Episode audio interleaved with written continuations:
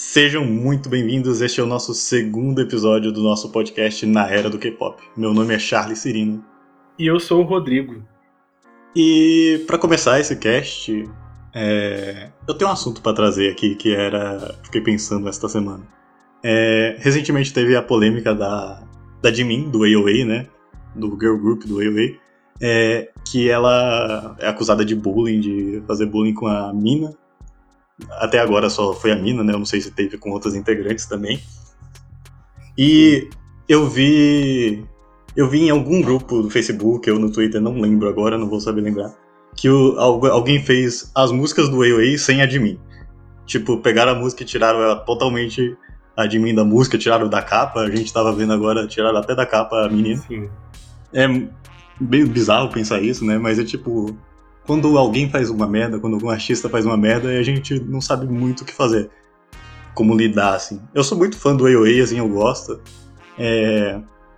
Mas é difícil pensar nessa situação, como você lida depois de saber disso. E você, Rodrigo, o que, é... que você acha? Bom, eu fico imaginando assim, o AOA não é um grupo que eu acompanho. É um grupo que debutou no época em que eu não, não acompanhava muito K-pop. Mas eu fico pensando como é que a situação se tornou para os fãs administrar é, o grupo meio que abalado com um escândalo de bullying. A gente sempre tem uma imagem de que o grupo vive em harmonia, né? Sim. E aí, de é. repente. A indústria do K-pop sempre passa isso. Né? Percebeu.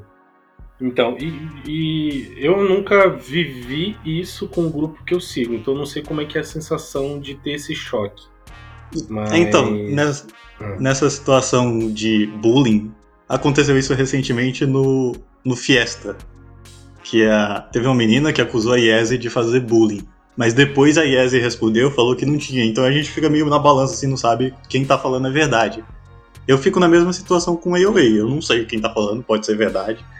É, mas eu não sei lidar. Eu continuo ouvindo o AOA, apesar do, dos coisas, e assim, ainda é muito recente.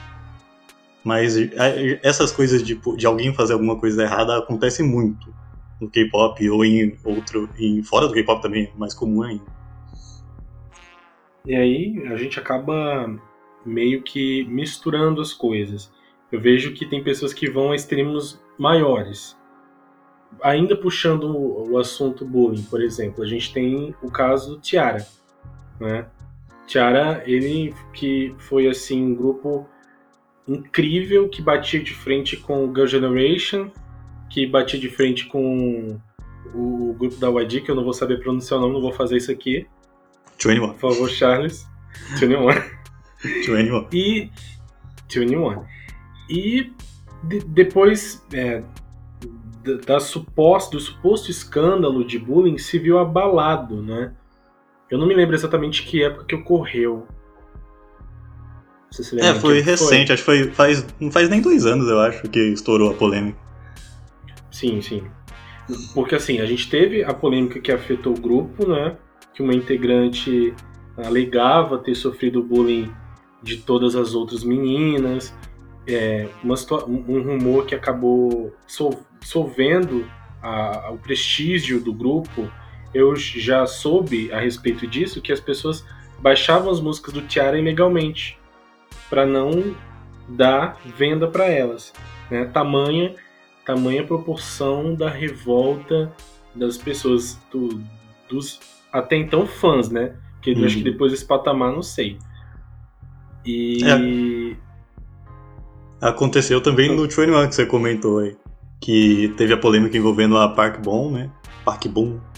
É, ela, ela teve aquela polêmica que ela estava trazendo os remédios e os remédios eram proibidos na Coreia. E quando souberam disso, começaram a atacar ela, aí, aí, o que, aí acontece esse negócio que acontece nos grupos de K-pop. Eles param de aparecer, não tem mais comeback, não tem mais lançamento, o grupo vai morrendo aos poucos, porque a imagem deles está tá desgastada na Coreia e eles não conseguem promover. E acaba eh, desfazendo o grupo, que é triste, né? Sim. A percepção que eu tenho é que a reputação de um grupo ela é muito frágil, né? Sim. Então, assim, é, qualquer ato, uh, por mais por mais despretensioso que seja, pode render uma péssima reputação para o integrante do grupo, para o artista, e com isso a derrocada do grupo. Né? Então a percepção que eu tenho é que a reputação de, de um idol coreano é muito frágil. Qualquer coisa pode levar a, ao que a gente aqui chama de cancelamento, né? Eu não sim, sei como eles chamam por lá, mas qualquer coisa pode levar a isso. Eu acho que eu posso olhar para lá como uma como de fato um cancelamento, porque você vê que o grupo ele realmente se enfraquece, enfraquece de vendas, enfraquece a reputação, uh, enfraquece a recepção do público. Ele vai morrendo dos... aos poucos, né? É bem triste. Isso. Então, é um cancelamento que ali em, na prática funciona e que é severo. É, é, se eu for comparar o cancelamento que acontece na Coreia, ele é assustador comparado ao que acontece aqui. Porque lá funciona de um jeito absurdo. Como, como a, a opinião da população vê a pessoa. Mas o que eu ia falar é que a gente tem que colocar em conta também que é outro país, é outra cultura é, os idols eles são vendidos como pessoas perfeitas, assim, então tem várias coisas que eles podem e não podem fazer. Então quando eles fazem alguma coisa errada, isso é elevado muito mais do que uma pessoa normal faria, por eles serem um idol. Então tem, ainda tem essa pressão em cima deles de eles têm que agir desse jeito, então quando eles fazem alguma coisa eles se sentem muito culpados e aí acaba acontecendo isso de eles serem cancelados e tal. Uma coisa que assim, sempre que eu falo sobre a cultura do idol coreano, uma coisa que sempre levanto e que eu acho que é um pouquinho, eu acho que para mim é, é, de certa forma inaceitável, é a cultura do anti-namoro uh, e, e, tantas outras e tantas outras estigmas, não é? Por exemplo, falar da causa LGBT, ou apoiar alguma causa feminista, ou de, de, de raça. Há essa, essa, essa venda, não é? Nos idols. Eles são vendados e eles não, não têm esse tipo de voz. São pouquíssimos os que, que colocam a voz. E geralmente são idols que as pessoas não têm tanto apego, não têm tanto respeito. E é, é, é complicado, porque eu sempre penso, da, da minha visão, do meu contexto cultural social, que são pessoas acima de tudo. Que são é, artistas, mas que não por isso não têm as necessidades deles, não é? Eu imagino que seja uma cultura tão estabelecida que para eles seja uma condição não estar, por exemplo, levando um relacionamento. Tem casos que isso ocorre e é um escândalo o Edal e a Hyuna, né? Não, um ótimo exemplo, né? Que cancelaram ele e ele teve que sair do grupo só porque tava namorando com ela. Sim, tipo, eles foram colocados para fora da empresa. É ridículo. É, tipo, é ridículo porque a gente tá em outra cultura, não tá, faz parte disso, né? Mas olhando com nossos olhos, com a nossa cultura, com a nossa vivência, é, muito absurdo. Assim. E, e assim, eu penso que à medida em que o K-pop vai se globalizando, eu acredito que esse choque seja cada vez maior. A gente veja um choque cultural maior acontecer.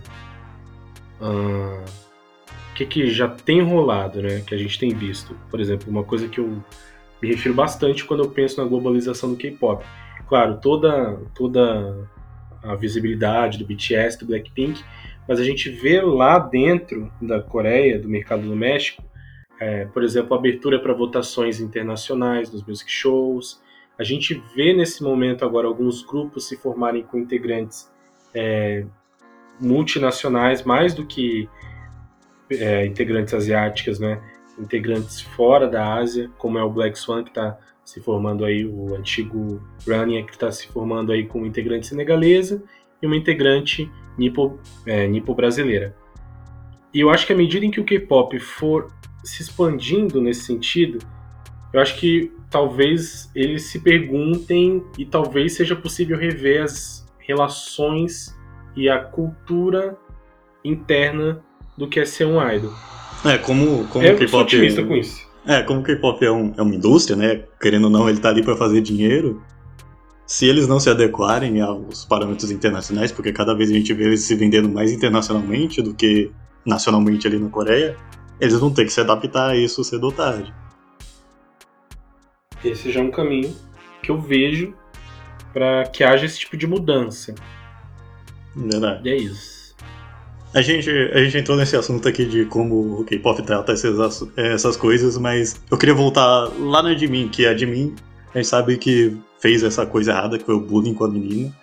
E é, eu queria perguntar, tipo assim, quando você vê que um idol faz alguma merda, não precisa ser idol, qualquer artista faz alguma, alguma coisa ruim, você consegue apreciar a obra dele depois do mesmo jeito? Ou não? Olha, das experiências que eu tive, normalmente os escândalos que eu vejo dos artistas que eu gosto, artistas asiáticos, é escândalo de namoro, é, são escândalos que pra mim, é, uns que são muito, uns que são suposição demais para eu levar a sério, e outros que são que não são decentes para eu levar a sério. Normalmente eu repenso quando é, eu vejo a atitude de um artista que eu costumo seguir, mas quando ele faz, quando ele integra um grupo e quando ele tem todo um contexto anterior com esse grupo, eu não consigo largar e nem faço questão de remover esse, a participação dele. Ah, então é não, você- chega, não chega a te afetar, né? Você quer dizer, né? Não chega a me afetar. Quando, quando você consome o material dele. É, então, eu acho que vai muito de quanto você é conectado com aquele artista e tal, quando, com, com a obra dele. Porque, vou citar um exemplo aqui, acho que o maior exemplo de todos, que é Michael Jackson. Você consegue separar a obra do artista facilmente, assim. Porque ele é, ele é tão gigante, tão gigante, a obra dele é tão gigante que, independente do que ele fez ou não fez, você consegue consumir a, a obra dele tranquilamente. Esse é, um- acho que esse é um caso à parte, né? Porque o Michael Jackson é o maior artista de todos os tempos. Mas, mas tipo, tem. Recentemente eu vi, tá rolando aí o Kanye West. O Kanye West, o rapper lá, ele, ele, tá, ele é do maluco, basicamente. Ele, ele, ele atacou a mulher dele, a Kim, a Kim Kardashian, ele fez uns pronunciamentos malucos, ele já chegou a apoiar Trump, agora ele tá se elegendo a presidente com umas ideias todas erradas. É, Eu não tenho ligação com a pessoa Kanye West ali, mas eu consigo separar ele da obra porque eu não acompanho tanto ele. Eu só acompanho as músicas deles e eu consigo, tipo, ouvir sabendo que ele fez aquelas coisas erradas e ouvir só a obra. Agora, mas se você me jogar com tipo, um artista que eu gosto muito e ele fazer alguma coisa assim, eu acho que minha reação vai ser diferente. Eu não consigo mensurar aqui porque não aconteceu. Mas tipo, se for um artista que eu, que eu gosto muito e, e acontecer uma polêmica assim, eu não sei se eu ouviria do mesmo jeito. Sei bem. é, eu cheguei na época da, do escândalo do Seungri, eu ainda cheguei a conhecer uma música dele. Mas, enfim, a situação estourou e foi meio que um consenso né, entre todas as fanbases de, de K-pop. De que a gente não seguiria dando espaço para o Seungri na, na mídia e na música que a gente aprecia e tudo mais. Tem situações, tem situações de, de artistas que assim que eu vejo que tem um close errado por trás, eu não consigo me aproximar dele e nem da obra dele. A Zilia Banks é um bom exemplo. Hum. Não sei se rola com você nesse, nesse contexto. Não, é quando você sabe antes, aí é tipo, é mais difícil você ir atrás da obra. Então você acaba, você acaba nem chegando a consumir ou você não consome diretamente. Então é, você já tem um distanciamento antes mesmo da obra de você consumir a obra. Não, mas você falou do Seungri, o Seungri é um ótimo exemplo. Eu, eu, eu gostava muito de Big Bang, ainda gosto de Big Bang, mas o, a, o Seungri tinha as músicas solos dele, depois que estourou a polêmica, tipo, eu acho que eu nunca mais escutei as músicas solo dele. E é tipo, é um negócio natural, assim, eu não, eu não me percebi fazendo. Só simplesmente aconteceu. Eu não, não cheguei a vivenciar algo assim tão tão expressivo. Acho que os meus meus favoritos são intocáveis, perfeitos. A gente sempre pensa, né? É, a gente sempre Aí pensa até estourar. É, é. Mas, mas, assim, de verdade, em todos esses anos nessa indústria vital, que é o, que é o K-pop, eu não me deparei com nenhum tipo de decepção nesse sentido. Uh, o AOA era um grupo que já existia há um tempo e que depois eu vinha conhecer. Eu acho que eu conheci principalmente em, em Bingo Bangle. Hum, é, Mas. Sim, dos últimos. Foi uma das últimas voltas delas. E foi ali que elas me conquistaram. Mas eu não tinha ideia de nomes de integrantes, nem ao certo quantos integrantes tinham. Então não foi, um, não foi uma situação que me afetou diretamente. E de fato, assim, não é. Não é uma situação que eu também consiga mensurar, já que eu não vivi. Uhum. Recentemente eu, eu ouvi um podcast, o Nerdcast, sobre o Queen. Aí eles, eles comentaram no, no cast que a maioria das bandas de rock dos anos 80 e, e, 60, e 70, elas sempre acabavam com o grupo brigando. Todas elas aconteceu isso, com Guns N' Roses, com Aerosmith e tal. Por quê? Porque são, são artistas, cada um tem o seu ego grande ali e eles estão vivendo 100% do tempo juntos. Imagina que terror é isso. Se, se isso já acontece na sua família, tipo, você tá na sua casa há tanto tempo e você começa a brigar com uma pessoa que você ama, imagina com uma pessoa que você, que você não tem ligação. Tem uma ligação, mas não é a ligação tão forte quanto a família. E uma hora vocês não vão se acertar, uma hora você não vai querer olhar mais na cara da pessoa, você olha a cara, a cara daquela pessoa todo dia. Agora, é, imagina isso. O K-pop é diferente, né? Porque, tipo, uma indústria, as pessoas são criadas para isso. Mas eu imagino que isso deve acontecer também. Você tá com as mesmas pessoas todo dia, todo dia, todo dia, uma hora você vai cansar. Vai acabar acontecendo. Claro que deve ser mascarado, assim, a gente não vê claramente. Mas eu aposto que acontece. Muitas vezes, até nas relações interpessoais do trabalho, a gente conflita, né? Uhum. Às vezes a gente lida com pessoas que têm é, procedimentos diferentes, ou a gente lida com uma gestão que não atende exatamente o que a gente precisa, e isso, sem dúvida, é o que rola a rodo nessa indústria, né? É, que acaba que, o, que os idols eles ficam bem a mercê do plano de marketing e é, da gestão da empresa em que eles, em que eles atuam. Uhum. Mas não é difícil acreditar de que possa haver conflitos internos, escondidos, abafados, que a gente não faça ideia. O AOA veio aí chocando todo mundo e eu vi um monte de relato de gente é, dizendo que não imaginava que a Mina e a Admin elas conseguiam se abraçar, elas conseguiam sorrir uma para outra. É, então, né, parece que elas estão fazendo um papel ali, né, na hora e por trás da câmera é tudo diferente. Exato. E quando essa situação estourou, a gente viu o tamanho da. O tamanho da... do vazio que ficou Sim. na mina, né? Aí, quer dizer, ela conter tudo aquilo a ponto de conseguir conviver com a admin, a ponto de conseguir promover com o grupo, né? É, é pra gente pensar mesmo que não é uma situação é, hum. isolada e que talvez a gente consiga pegar, assim. E no AOA também, antes dessa polêmica da admin, teve a. a Choa, que era outra entregante, que era a vocalista principal, que ela saiu porque ela tava com depressão. Eu não quero falar que tem alguma coisa a ver, mas. Sim. As, as, as circunstâncias deixam acreditar que é, né? Não pode ser um problema psicológico só dela ali, né? Mas nada que não impeça que, tipo, as circunstâncias da de mim, do bullying, tenham afetado ela também e ela não aguentava mais ficar ali. E acabou saindo. Não, depois dessa situação da, da mina, né? As pessoas começaram a se perguntar da Choa. Se o que, que tinha acontecido, se essa situação também. Se a situação da saída da Choa também não tinha a ver com algum conflito entre alguma integrante ou até mesmo de mim. E, bom, o resultado dessa questão toda foi a saída da admin do AOA, né? Como todo mundo já sabe a essa altura.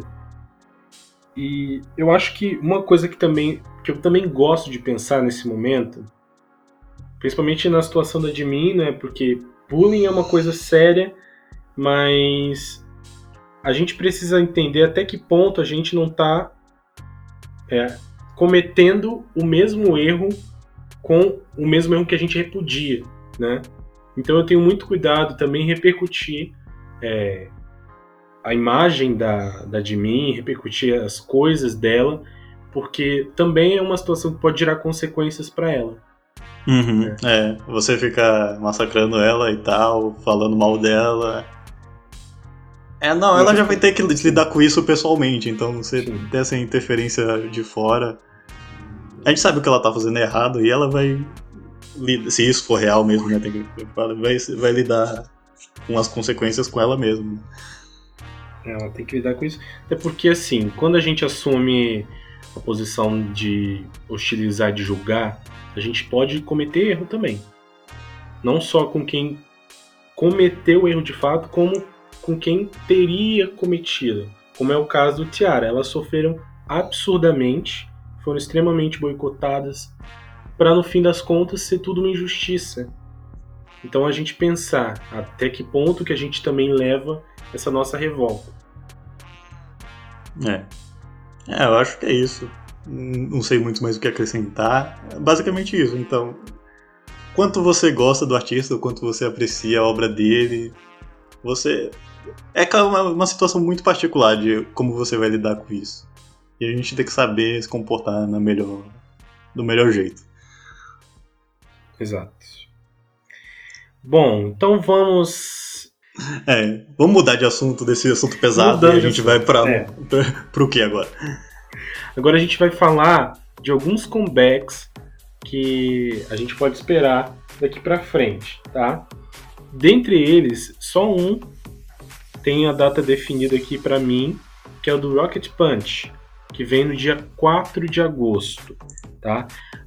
Mas vamos pela ordem aqui então separada. O E.T. está de volta até agosto. O Ravi do Vix também volta aí com Paradise. Eric Nan volta com The Other Side. O Rocket Punch, como eu mencionei, que vem aí com o, o mini álbum Blue Punch. E a faixa título que é Juice. Ah, engraçado, né? Rocket Punch sempre metendo umas cores aí. E aí a gente tem o Wave, a unit aí da SM ou da NCT, é uma coisa que eu não entendo, são as, as units da NCT. Que também, também volta. Me pergunte. que eu também não entendo o conceito. Eu tava comentando com o Charles que para mim, é, é, eu sou tão distante do grupo que às vezes sempre que eu vejo que eles estão lançando alguma coisa, para mim é como se eles estivessem debutando alguma, alguma unit nova. É sempre o banho, Sabe, eu tô bem... confuso. Eu tô tão confuso. Então, tem até uma página no Facebook, se eu não me engano, que se chama é, Artistas que têm menos músicas que o NCT tem de integrantes, alguma coisa assim. Genial. Genialíssimo.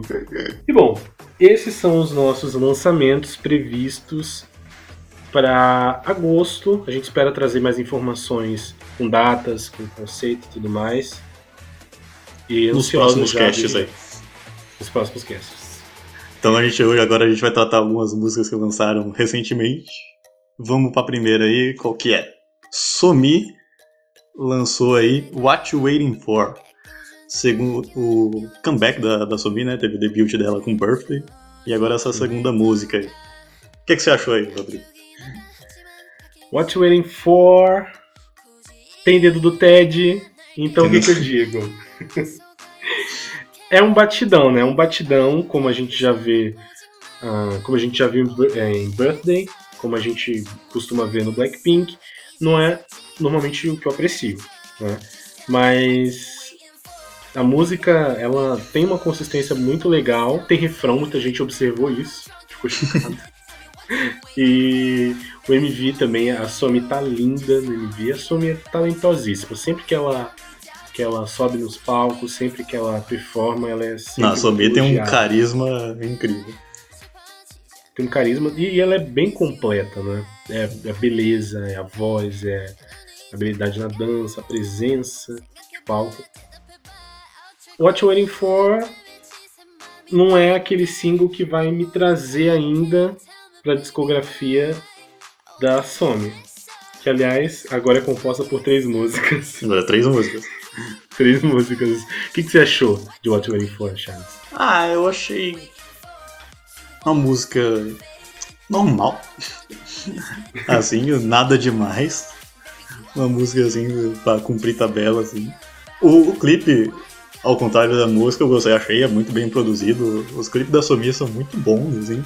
Ah, os figurinos e tal. Os figurinos até são bem parecidos com o do primeiro clipe, só que menos coloridos. É, é, tem várias locações, tem uns. Tem uns prédios, aí tem o um prédio destruindo, aí tem ela na, no mar, tem ela numa festa. É muito, o clipe é muito legal, diferente da música. é, a, a, Alfinetada. A Somi, a, a Somi tem uma pegada meio ocidental, você não acha? Que ela tipo, tem uma pegada meio pop americano? Eu sim, acho. Sim. Ela tem muito, ela carrega muito isso. É até legal, eu gosto muito de Birthday, acho bem, bem melhor que essa. Mas pra mim, o I'm Waiting For foi só, foi só o Waiting. Trocadilho. é, por essa eu não esperava. Por essa eu não esperava. Você, agora, rápido aqui, rápido aqui. É melhor que Birthday ou não? Eu ainda prefiro Birthday. É. Birthday é ótimo, Birthday. Não tem como. Porque tem o impacto do seu debut, apesar de também ser uma música que eu não, não incluo na minha playlist pra ouvir, assim, tal eu gosto de ouvir quando eu quero prestigiar a Sony. Mas hum, ainda não é na sonoridade que eu gosto. E enquanto tiver o Ted estiver com ela, hum, não sei se as coisas vão mudar muito, né? Mas, enfim. Eu só queria fazer um adendo que eu achei. Não sei se é referência, né? Mas nesse MV, ela segura um bolo com isqueiros acesos. Eu vi isso, não entendi nada. E aí eu já me per... Você viu? Eu já liguei logo com o Birthday. Não sei é, se tem a ver. É, deve ser uma referenciazinha. Faz sentido. Então, eu achei genial isso aí, eu, eu achei genial de eu conseguir perceber isso. é, é de uns dois segundos ali.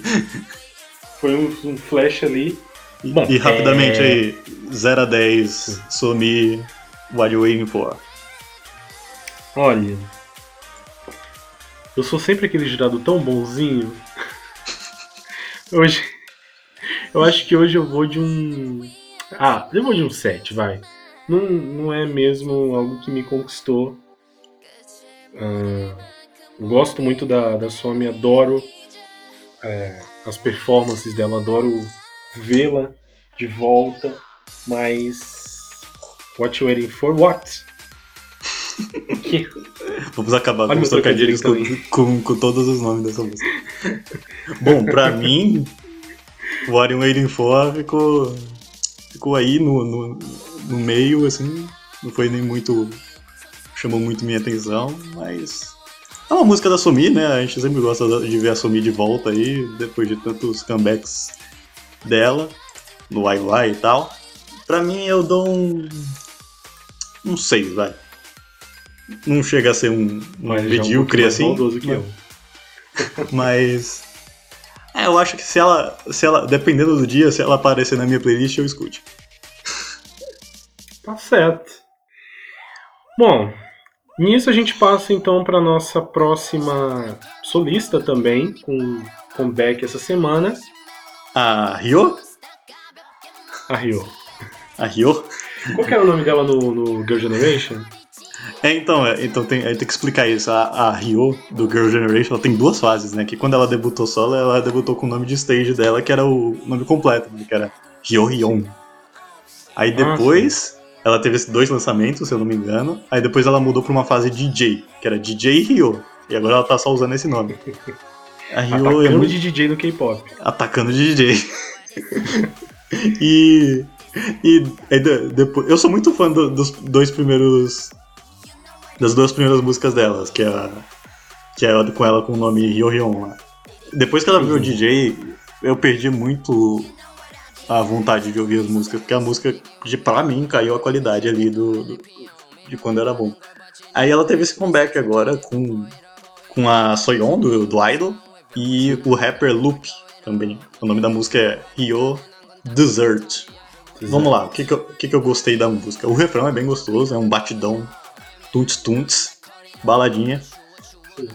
É, a, a, coreografia é boa, né? É o de se esperar, né? Porque ela é a dançarina do Girl Generation. de, dessa fase nova dela DJ foi aquela música que eu mais gostei, assim. É um batidão, assim. Bom, bom pra ouvir. O que, que você achou? Olha, achei um batidão despretensioso. É uma música para você curtir. Mas acho que é também um caso de uma música que eu não vou buscar na minha playlist, que eu não vou colocar para buscar. E normalmente as músicas é, eletrônicas ou esses batidões, poucas me tomam, me conquistam. Se você falou do, do, dos lançamentos da Rio quando ela tinha o, o stage name anterior, né, antes da, antes da era de DJ, eu acho que era Sober, né? Não, o, os dois primeiros dela foi. Ó. Charles Wikipedia. É, o debut dela foi Mystery, que é aquela música também é batidão muito bom. Aí teve a, o segundo que foi com Sunny, que é o Wannabe, que parece muito o KO do Pablo Vittar, se você for olhar. É. e essas duas eu amo. Eu adoro essas músicas, às vezes eu paro e vou escutar elas. Agora, a resto, que é tipo Sober, que ela fez depois, eu já não gosto. Gente, eu amo a vibe dessa música. Sober? Aham. Uhum. Pra mim ela não é. Mas vai descer com um bom copo d'água. Não. Bom, voltando à atual. Então, um eu, eu, tenho um comentário. Não tem como falar dessa música que ela fez, que são três pessoas, né? São a, a Ryo, o Loop e a Soyeon sem falar do, do outro grupo que ela fez, que também eram três pessoas. Não, na verdade eram quatro, porque o JYP também estava envolvido. Que era com a Min e com o Won, do 2AM. A Min do Misei e o Chon do AM, e o JYP que fez a música e também participa. Essa música, totalmente, ela é muito boa. Não sei se você já ouviu. Você sabe qual música eu tô falando? Não sei, qual que é o nome da música? É, o nome da música é Born to Be Wild. Born to Be Wild. Preciso ouvir depois. Me pegou de calças curtas aqui. Então, é, essa música é, é bem parecida com essa, se eu vou parar pra olhar. É, são três idols de três grupos diferentes cantando. Só que ela é muito boa. Eu, eu acho que o, o motivo dela ser muito boa é que tem o dedo da JYP ali fazendo a música. Que, o que não me chama tanta atenção nessa. Essa tem a Soyeon, né? A Soyeon, todo mundo gosta da Soyeon. Soyeon carrega o K-pop nas costas aí. Fada fadíssima, autora produtora. Faz tudo. Faz tudo. Mas pra Realmente mim ela, ela não conseguiu tudo. fazer essa música pra mim. É, essa tem autoria dela? É de autoria dela? Não sei. Eu gosto muito de ver os feats que às vezes a SM promove, né? Só fugindo um pouquinho de assunto. O marcante, inesquecível All Think. All Think, acho que é assim que se fala. All Think.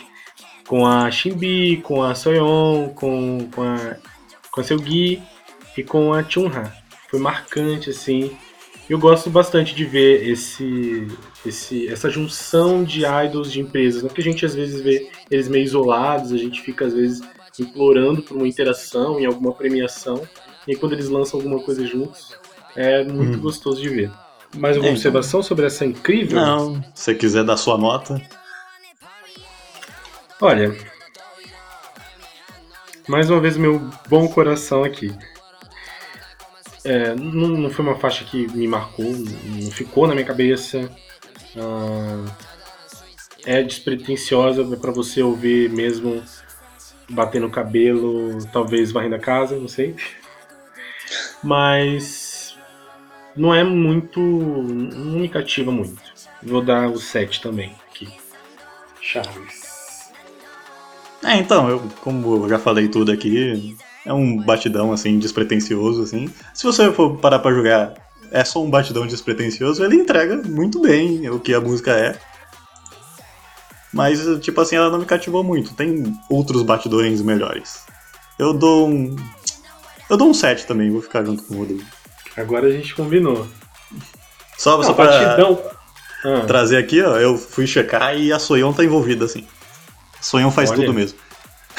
Faz tudo, sempre. Não, e só um adendo, né? Se a gente for falar de batidão que cumpre o que promete, esses dias eu, eu redescobri um do Vive Diva Service, que eu tô ouvindo sem parar, que é um batidão completamente no sense.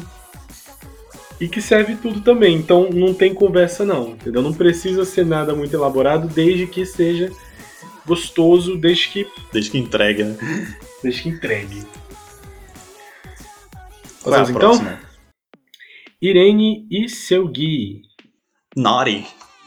Bom, primeiro elas lançam. A gente não comentou, né? Acabou passando batido. Elas lançaram Monster, né? Sim, sim. Primeiro debut do, do, do da Sim, sim. Unity. Monster que trouxe o conceito aí de lésbicas monstruosas. Bom, e agora veio. Elas vieram com Naughty, né? Uma, uma, uma segunda música do, prim- do primeiro lançamento delas, do debut delas. Charles pode muito bem avaliar aí pra gente. É, então, Nori, quando, quando eu soube da que ia lançar essa Unity do Red Velvet, que era, que era seu Gui e a Irene, o que eu imaginei que seria o debut era o que foi Nori, mas o debut foi Monster. Eu gosto muito das duas vazar, né? É, verdade, vazou umas imagens e tal. Vazou as imagens de Nauri, né? E quando ele lançou Monster, a gente não viu nada daquilo. É, aí. Aí o Nauri é, é uma música, tipo, é exatamente o que eu esperava desse. Dessa unit do Red Velvet. A música é muito legal, tem aquelas partes com aquelas danças que elas fazem com as mãos, assim, é tipo meio Vogue. Eu fui até pesquisar qual era o nome dessa dança que elas fazem com a, com a mão, que é bem hipnotizante, assim, é bem legal. É Finger Tutting. É bem comum no TikTok, assim, você acha o pessoal fazendo. Os figurinos do, do Nauri é bem simples, assim, é só focado mais na dança, nelas e tal. Eu gostei da música, assim.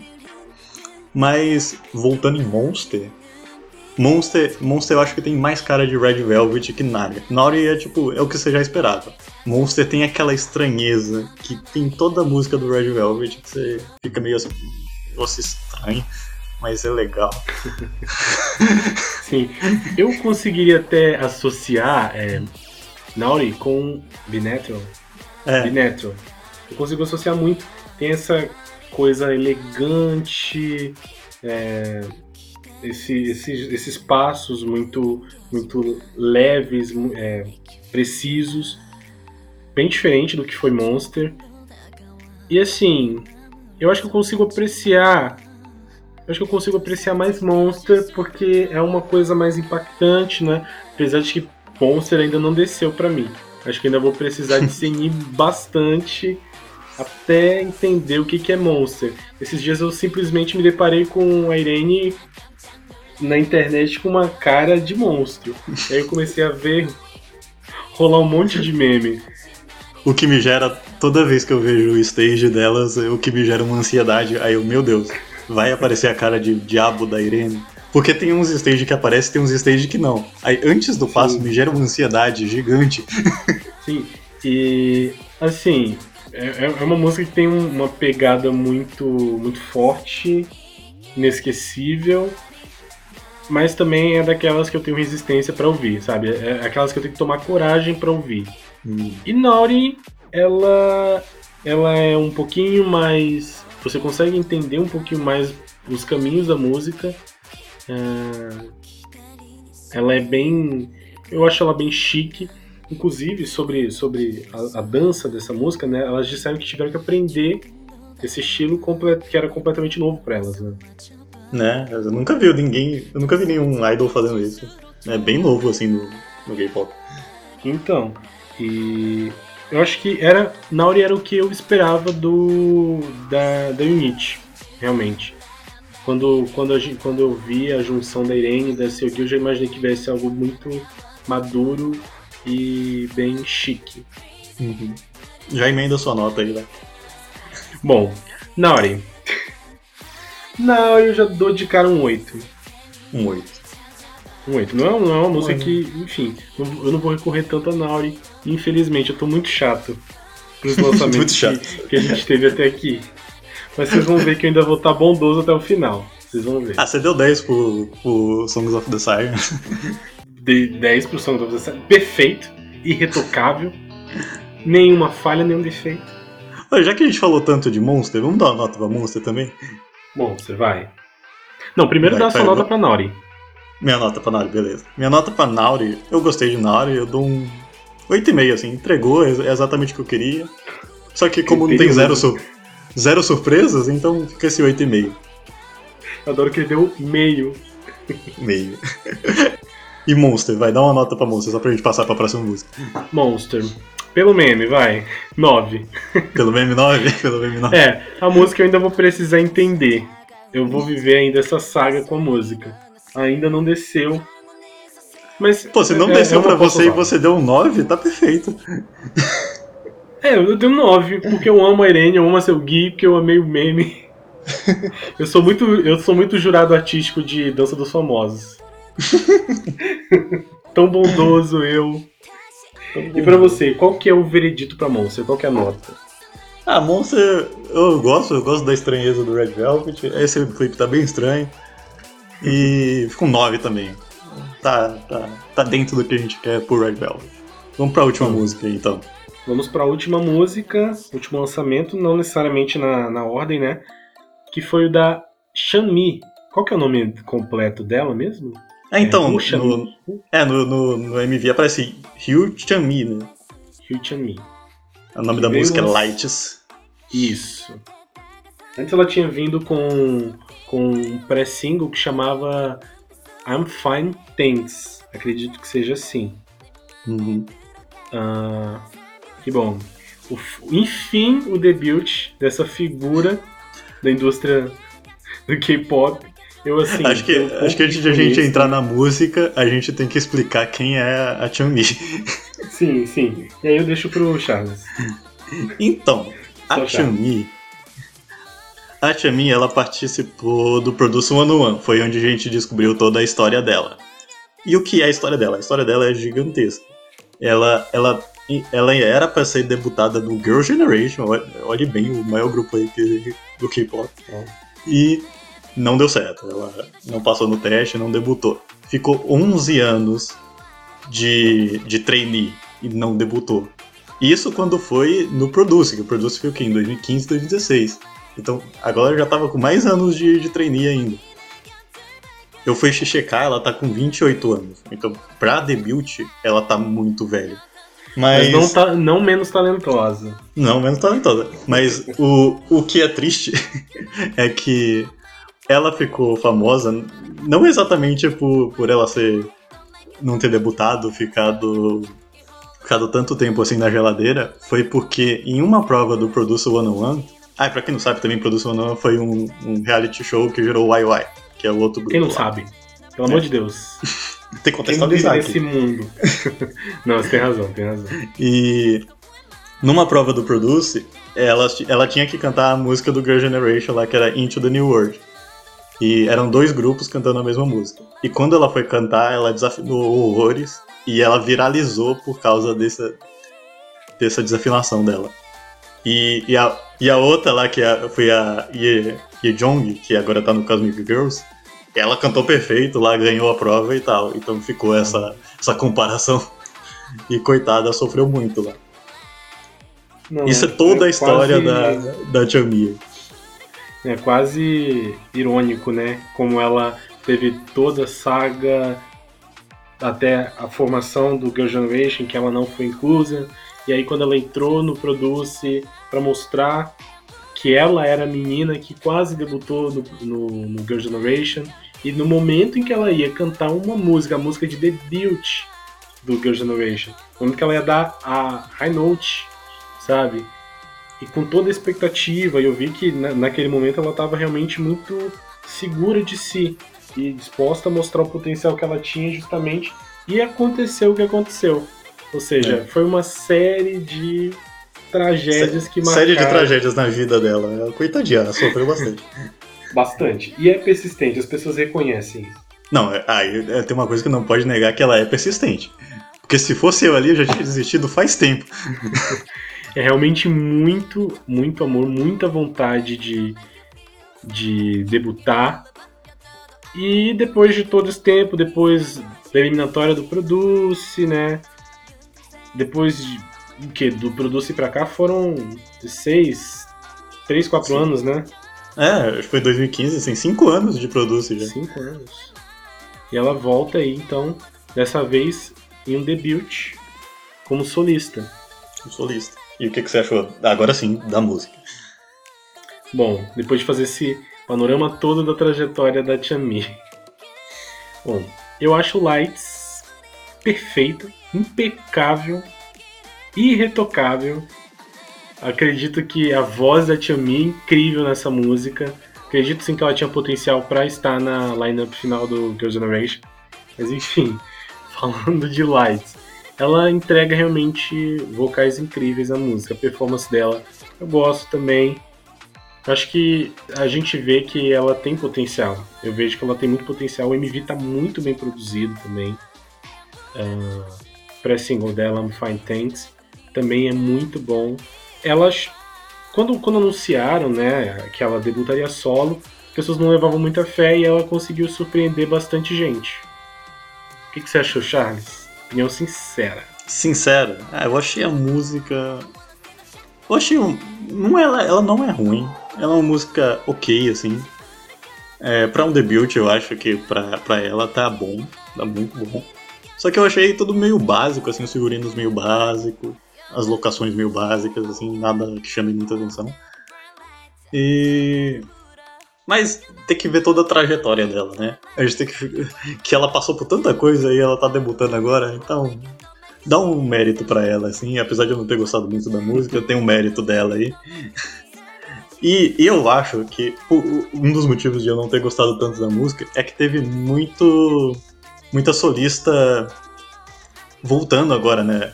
Teve a Chun-Ha, teve a, Ruassa, teve a Somi agora, teve a, a Sunmi teve tanta, tanto, tanta volta boa de música de solista feminina que ela ficou meio ofuscada ali, não conseguiu o seu pontinho de luz ali. Não, Chunha ainda conseguiu voltar três vezes, né? É, Chunha também, outra carregando K-pop nas costas. Carregando K-pop nas costas total esse ano. E assim, é, veio realmente no momento em que a gente via a volta de alguns solistas. Também, acho que uma semana em que a gente ainda está repercutindo alguns alguns comebacks, alguns debuts, né? A gente teve debut e comeback da, da, da unit da Irene Selgi, a gente teve comeback do, do de Friend, uh, a própria Somi, né? Como o Charles mencionou. Então, eu acho que falta prestarem atenção nela.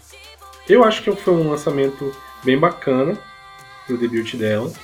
Debut é isso mesmo, é coisa, é coisa clean, é coisa para você dizer, olha, estou aqui, presta atenção em mim.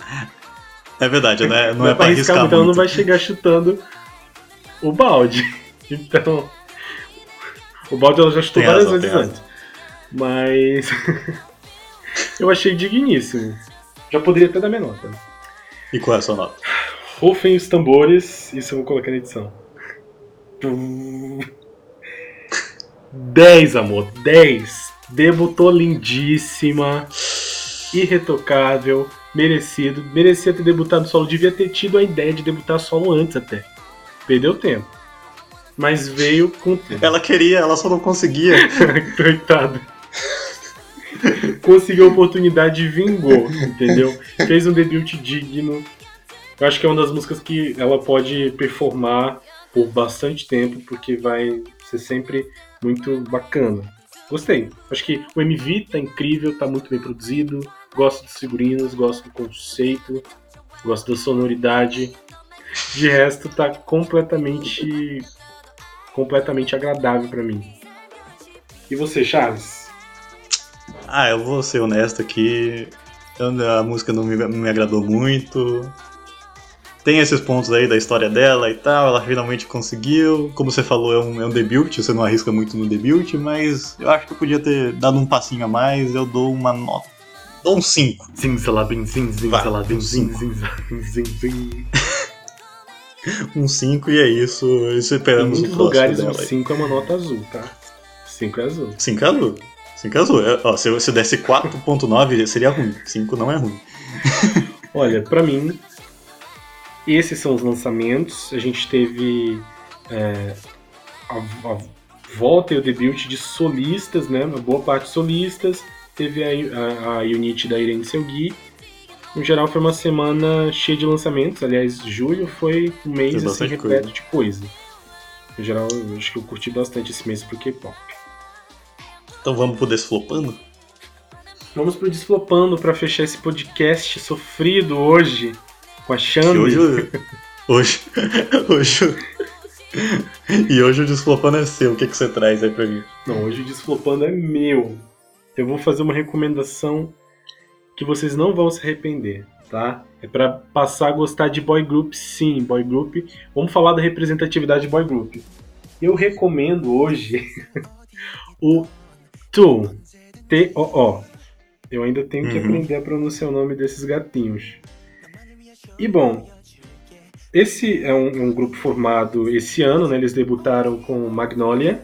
Eles debutaram uhum. com o mini álbum Magnolia, que foi aí a primeira faixa dele deles a título, mas eles me conquistaram mesmo foi no último comeback, aconteceu aí há quase uma semana, com a música Count One Two. É uma música super verão, aliás o mini é bem é bem solar, é muito é bem verão mesmo. E a música, título é intocável, de tão perfeita. E vale a pena prestar atenção nesse grupo, porque eles têm uma sonoridade muito bacana. E tem também uma upside deles que eu já vou recomendar, que é Step by Step. Perfeita. Depois vai ouvir, Charles. Vai dar Eu vou ouvir com certeza. já vou atrás agora. Então é isso, estamos terminando mais um cast. Muito obrigado por ter ouvido. Obrigado por dar suporte a gente. E é isso. É isso, mais um episódio. A gente, claro, volta na semana que vem com mais assuntos. A gente está muito feliz com esse projeto. A gente espera que a vocês que estejam acompanhando a gente, que tenham embarcado no nosso convite, que vocês estejam curtindo o material que a gente está produzindo. Muito obrigado e tchau. Tchau, tchau.